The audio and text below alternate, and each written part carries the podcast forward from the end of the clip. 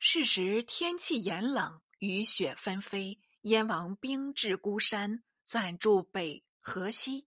河水汪洋，无舟可渡。燕王望空默祝道：“天若助我，今夜河水结冰。”这一语也是燕王希冀非分。不意上天竟似有耳，河伯也是孝灵。一夕严风，将河冰结得甚固。天神果助逆乎？亦助顺乎？燕军凌晨探视，差为其意，反报燕王。燕王大喜，即挥兵渡河。是指李景龙移营河滨，先锋都督陈辉渡河截击，被燕军一阵驱杀，大败奔回。燕军渡河上岸，回视河兵复解。大家喜得神助，遂抖擞精神，直捣景龙大营。自武至深，连破七寨，景龙不能抵御，营夜遁去。燕军进抵城下，见城外尚有南军九垒，奋呼杀入。城中一鼓噪出兵，内外夹攻，哪有不破之理？顿时杀得尸横遍野，血流成渠。有几个逃脱的兵士。星夜难奔，追上景龙残军，同返德州去了。景龙既至德州，不免傲畅的很。你在调军马，岂知来春大举？忽闻有朝旨下来，吓得面如土色。只开诏跪读，竟加封景龙为太子太师，这是事出意外，连景龙都莫名其妙呢。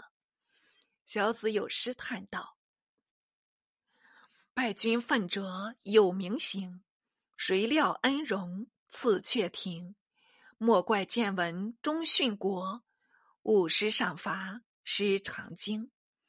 毕竟景龙如何邀赏，容至下回续明。明太祖杀戮功臣，几无教类，只见闻四位所存者第一耿炳文。”丙文系偏将才，非大帅才也。呼沱河一役，事事不出燕王所料，其才之烈已可概见。然耿炳文败回真定，燕军攻城不下，三日即引还。译者其犹以丙文为宿将，未易攻取乎？至若景龙仅优文学，素未点兵，安可？既以干城之任，子成勿见，见闻勿用，以其丧失复者也。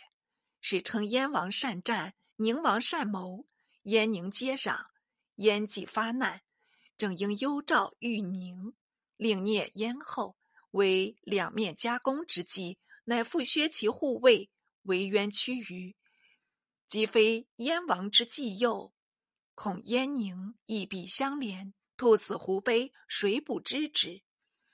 建文帝不谋及此，而营庭诸佐有不闻举此以告，作使燕藩日盛，祸及滔天，天下视之可长太息者，孰于于是？独之令人作三日偶云。